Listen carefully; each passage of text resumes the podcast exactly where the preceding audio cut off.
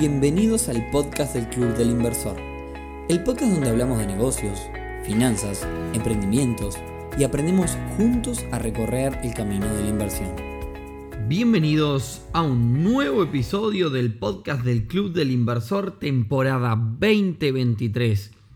Hoy viernes 14 de abril, episodio número 151, en el que vamos a hablar de nuestro querido país, vamos a hablar de Uruguay como destino de inversiones extranjeras.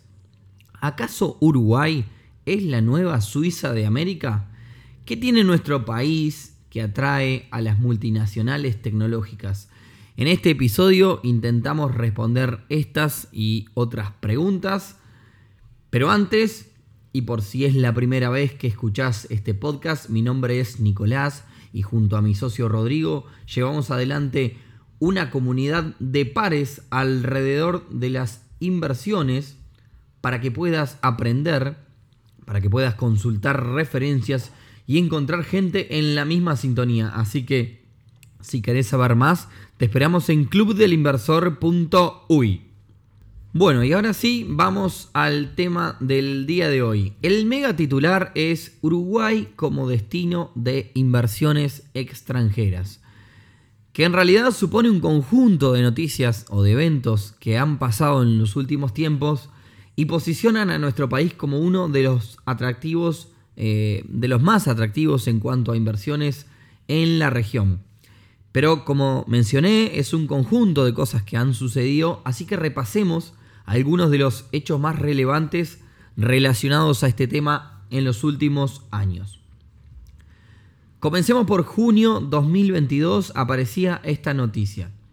Microsoft opta por Uruguay para invertir e instalar un laboratorio pionero en América Latina.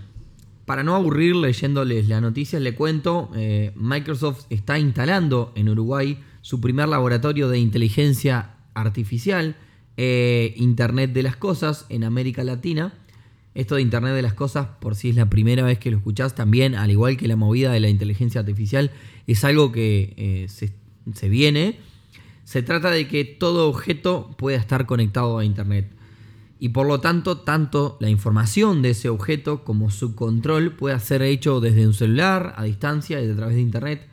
Y por decir una cosa muy rara, podríamos tener un inodoro conectado a Internet y poder controlarlo del celular, tirar la cadena y demás y que nos diga, supongamos, la cantidad de agua que gasta por, por, por tirada o por mes.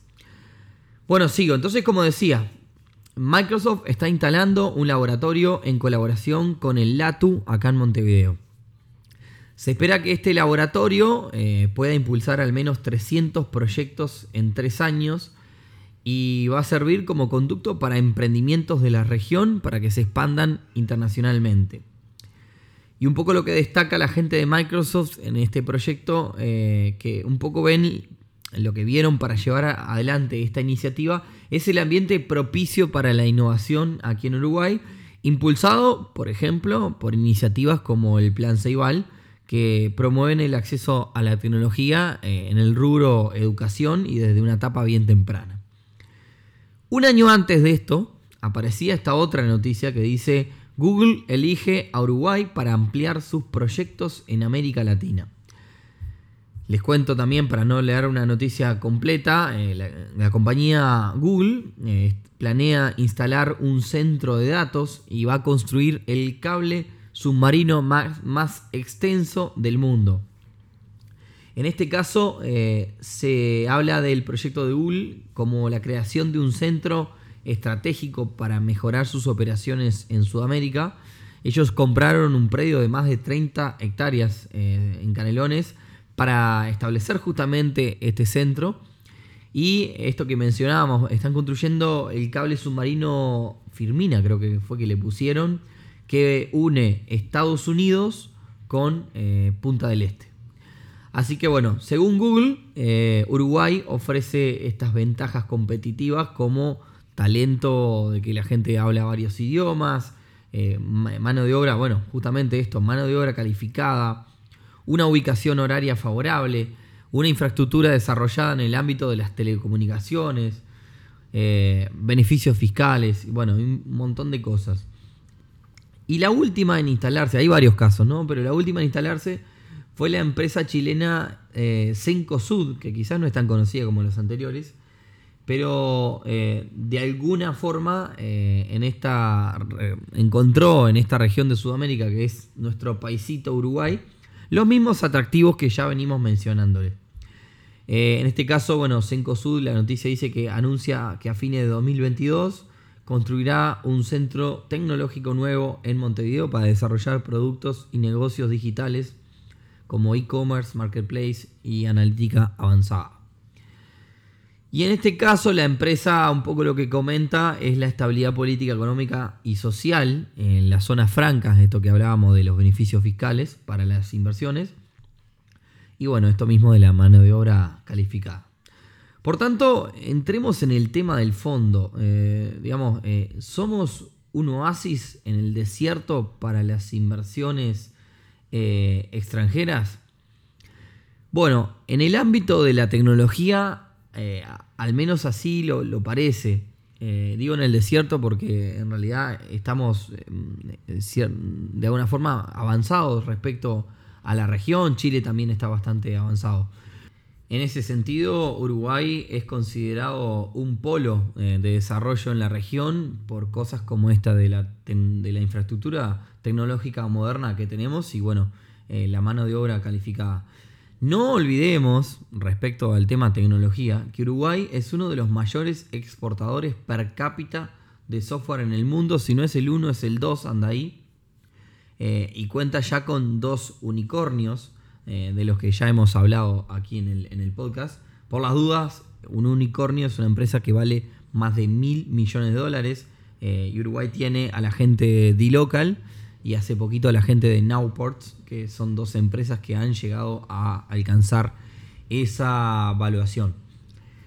Cabe destacar que también se han implementado políticas de rebaja tributaria y atracción de inversiones, como hemos eh, hablado, que lo importante es que han sido apoyadas por, los diferentes gobiernos, más allá del color, digamos, ¿no? Eh, y esto ha logrado generar un camino, un trayecto estable que estimula justamente la, innovación tecnológica y la venida de este tipo de, empresas.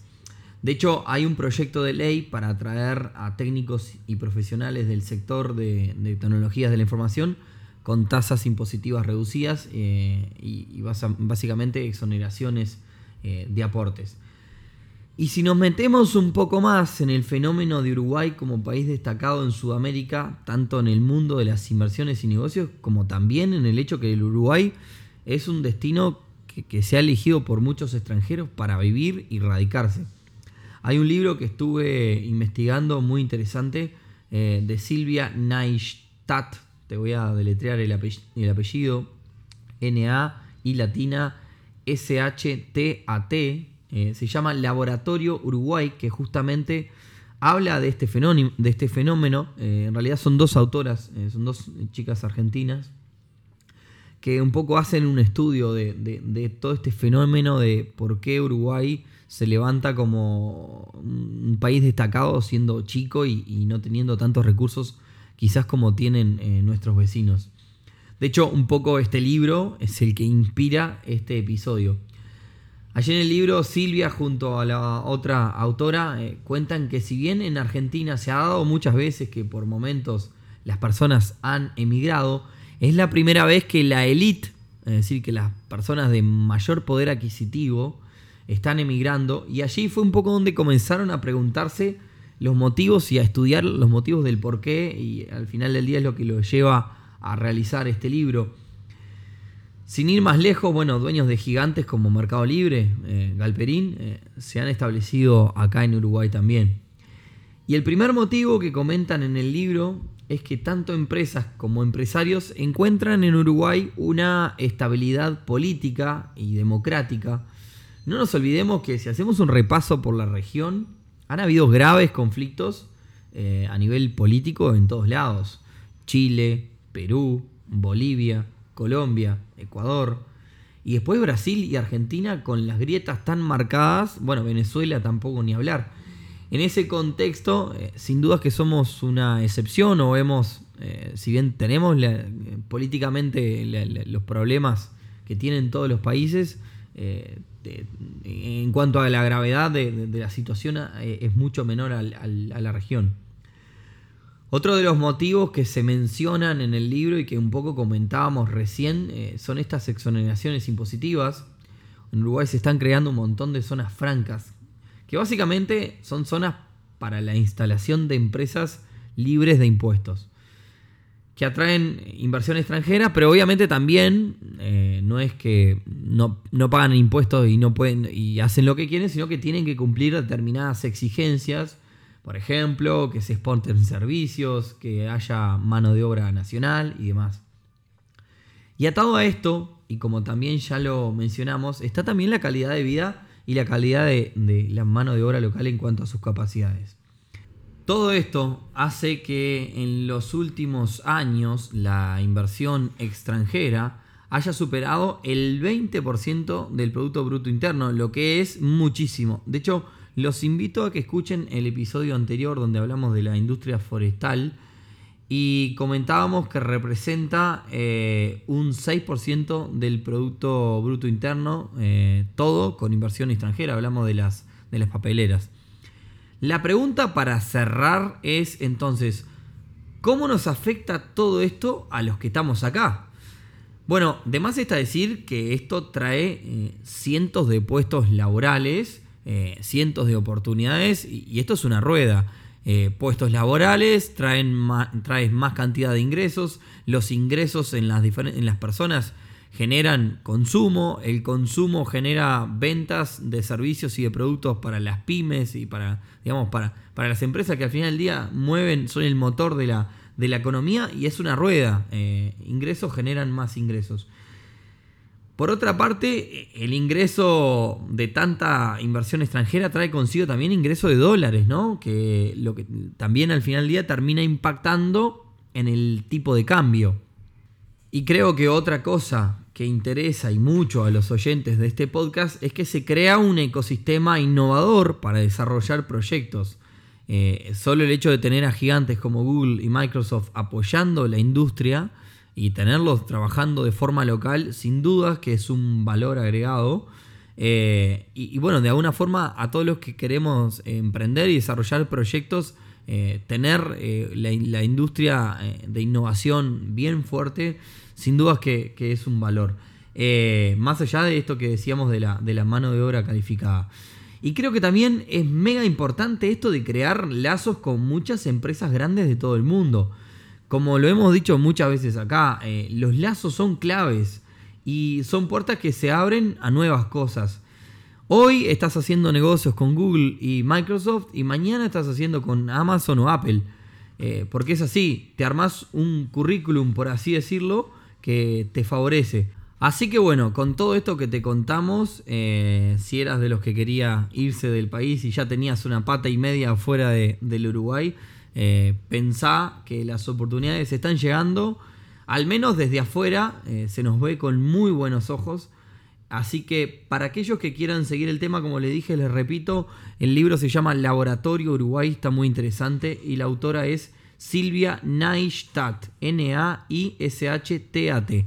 Así que bueno, y con esto cerramos el episodio del día de hoy. De hecho, estoy grabando esto y estamos saliendo para la ciudad de Colonia eh, como parte de nuestra gira que estamos haciendo junto a la gente de AGE. Recuerden que si nos escuchás y estás en el interior del, país, en este año en algún momento vamos a estar en, en, tu ciudad si vivís en una de las 19 capitales. Así que bueno, espero que tengan un gran fin de semana y nos escuchamos en el próximo episodio del podcast del Club Inversor. Chau chau.